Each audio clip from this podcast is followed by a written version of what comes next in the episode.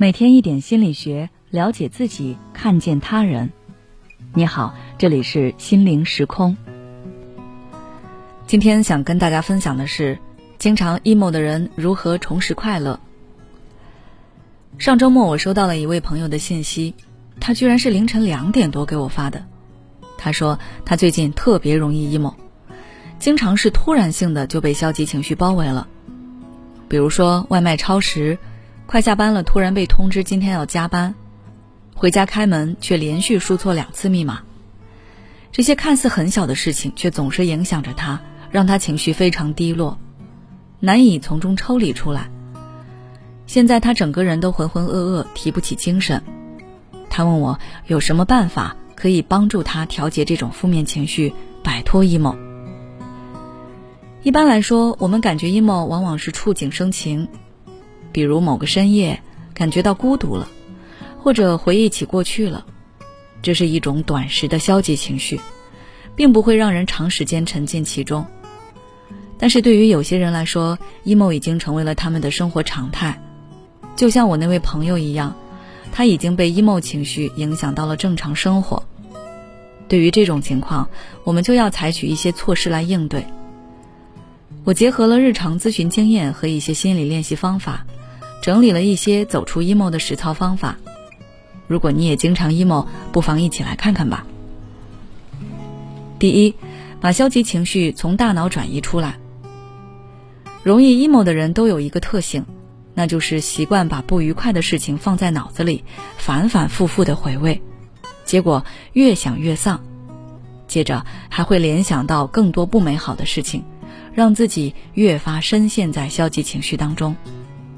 所以，要想摆脱 emo，一个有效的方法就是表达和发泄。当你感觉到情绪低落的时候，立刻把自己的所思所想写在纸上，或者是写在手机备忘录里。如果写完内心还是无法从情绪中抽离出来，那就再写，直到你舒服为止。通过这种记录的方式，我们可以将这份不愉快的经历和脑海中混乱的想法转移到外部，这样不仅可以让你的情绪得到有效的发泄，还能帮助你梳理想法，避免你思维反刍、钻牛角尖。第二，把注意力拉回到当下。人在处于 emo 状态的时候，看什么都非常消极，很容易把自己和真实的世界隔离开来。这个时候，我们要做的就是想办法让自己的注意力从消极情绪的深渊当中回到当下。一个行之有效的方法就是去关注自己身体的感觉。比如说，你可以试着掐自己一下，或者光脚走在地上做运动，通过这些方式来制造一些身体上的感觉，把注意力拉回来。第三，设立一个小目标。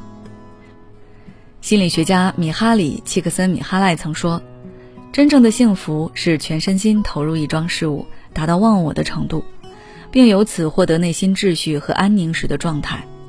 而幸福感通常根本不能作为追求的目标，因为幸福只不过表现为目标达成之后的某种附带现象而已。大部分人的 emo 都源自对当下或者对未来生活的迷茫，不知道自己想要什么，没有目标。”也就没有前进的力量和生活的动力，所以想要摆脱 emo，可以根据自己的生活现状和兴趣爱好，设定一个合理的具体性的目标，然后再制定一个可执行的计划，一步步朝着自己心中的方向前进。只要你坚持下去，你会发现你 emo 的次数会越来越少。最后，希望我们每个人都能保持活力，让自己。活得精彩。好了，今天的分享就到这里。如果你想了解更多内容，欢迎关注我们的微信公众号“心灵时空”，后台回复“获得快乐”就可以了。世界上最大的痛苦是不能向别人诉说的痛苦。也许你心里有很多的委屈、难过和焦虑，你不知道该跟谁说，感觉说了也没有人能理解你。